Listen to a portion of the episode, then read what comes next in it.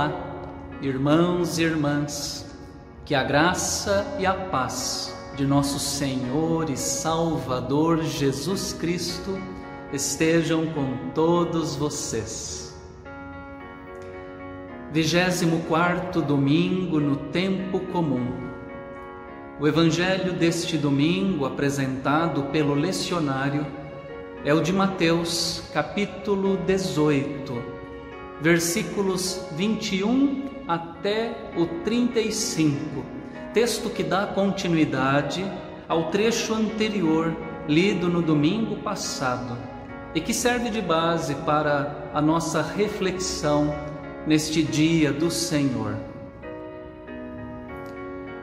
Lá no primeiro livro da Bíblia, o livro do Gênesis, no capítulo 4, versículos 23 e 24, encontramos uma referência à disseminação da violência no mundo.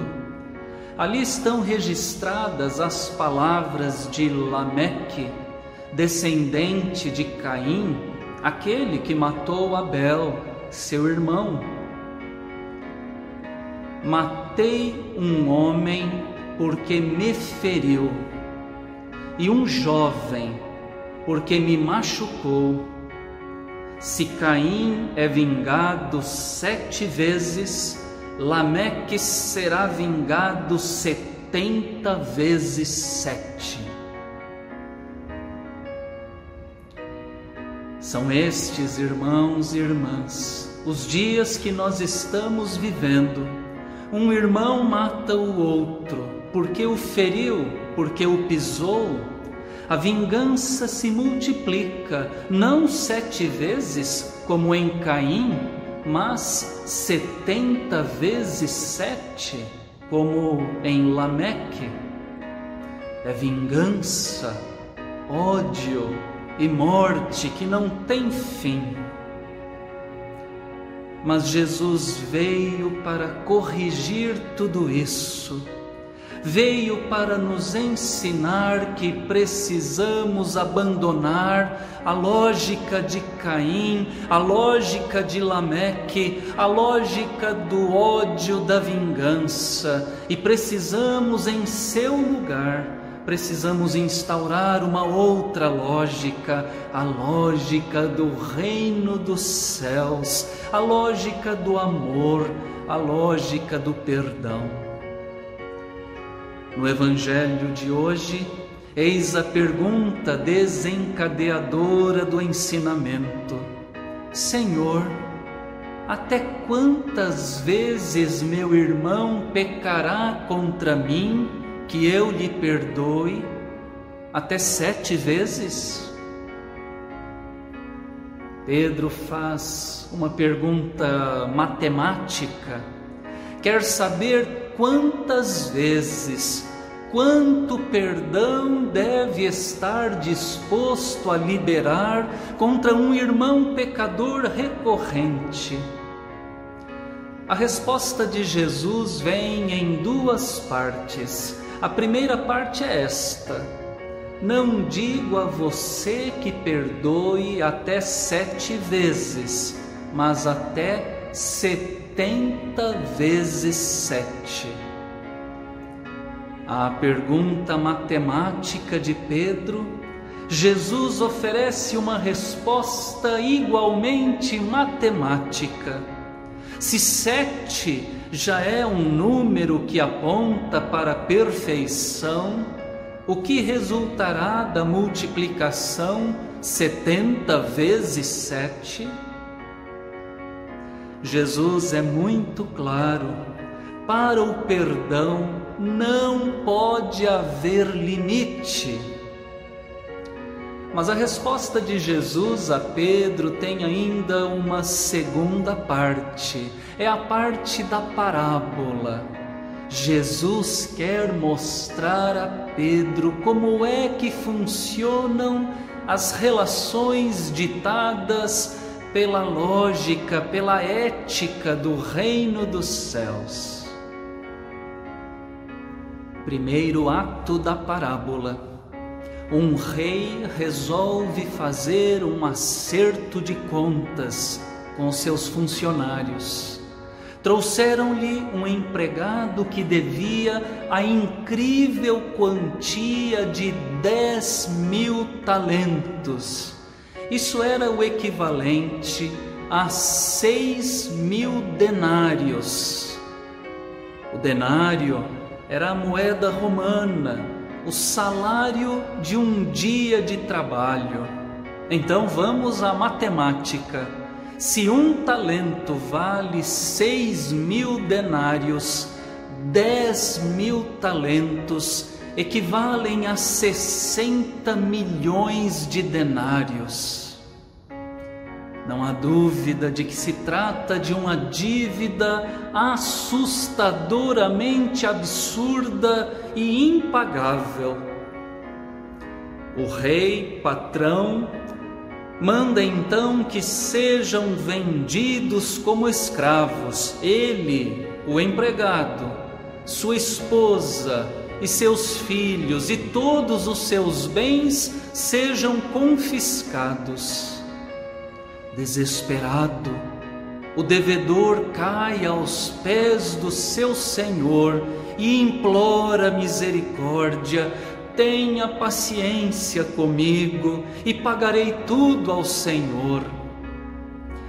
Era evidente que o tal empregado não teria como pagar uma dívida desse tamanho. Todavia, um milagre acontece ao ouvir o seu servo suplicante, o rei se compadeceu e resolveu perdoá-lo. Para uma dívida tão incrível, apenas um perdão igualmente incrível poderia ser suficiente. Segundo ato da parábola, sem dever mais nada ao seu rei, o funcionário sai pelo caminho e encontra um conservo, um companheiro seu de trabalho. Ironicamente, esse companheiro lhe deve dinheiro também. Voltamos à matemática. Valor da dívida: cem denários, cem dias de trabalho comparada ao tamanho da dívida do servo ao rei, dez mil talentos, sessenta milhões de denários, esse conservo deve infinitamente menos. Essa era uma dívida que poderia ser paga desde que houvesse uma negociação amigável. Por esse motivo, o conservo coloca-se aos pés de seu companheiro e suplica: Tenha paciência comigo e pagarei tudo a você. Porém, aqui se revela a verdadeira face daquele homem que fora perdoado pelo rei. Agora ele mesmo é o rei e tem a oportunidade de agir com a mesma misericórdia de que fora alvo há bem pouco tempo. Mas a parábola toma outra direção. Aquele que fora perdoado de sua enorme dívida não foi capaz de perdoar o seu companheiro, que a ele devia uma quantia bem menor. Daí o título da parábola, o credor incompassivo. Enquanto devedor, foi alvo de compaixão. Ao tornar-se credor, tornou-se também incompassivo. Terceiro e último ato da parábola Outros companheiros daquele conservo ficaram sabendo como o credor incompassivo resolvera agir para com ele, lançando-o numa prisão. entristecidos, foram contar tudo ao rei. Ao saber do acontecido, o soberano manda chamar o seu empregado, anteriormente perdoado, e lhe dirige uma dura argumentação. Servo malvado, eu lhe perdoei aquela dívida toda porque você me implorou. Será que você também não devia ter compaixão do seu conservo, assim como eu tive compaixão de você? A situação então se inverte.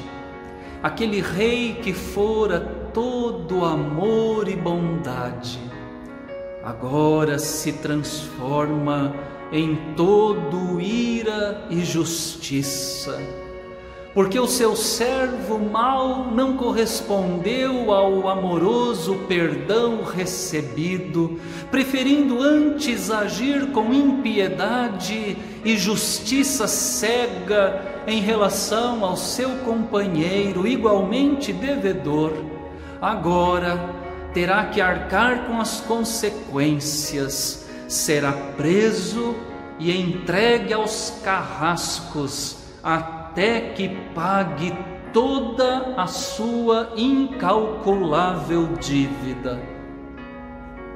Não deixa de ser trágico o final da parábola, mas o Senhor Jesus diz ainda a Pedro: Assim também o meu Pai, que está no céu, Assim ele fará com vocês, se do íntimo não perdoarem cada um ao seu irmão. Termino com uma nota da Bíblia de estudo conselheira referente a esse texto bíblico. Saber perdoar ofensas e dívidas é uma condição indispensável para a saúde física e mental.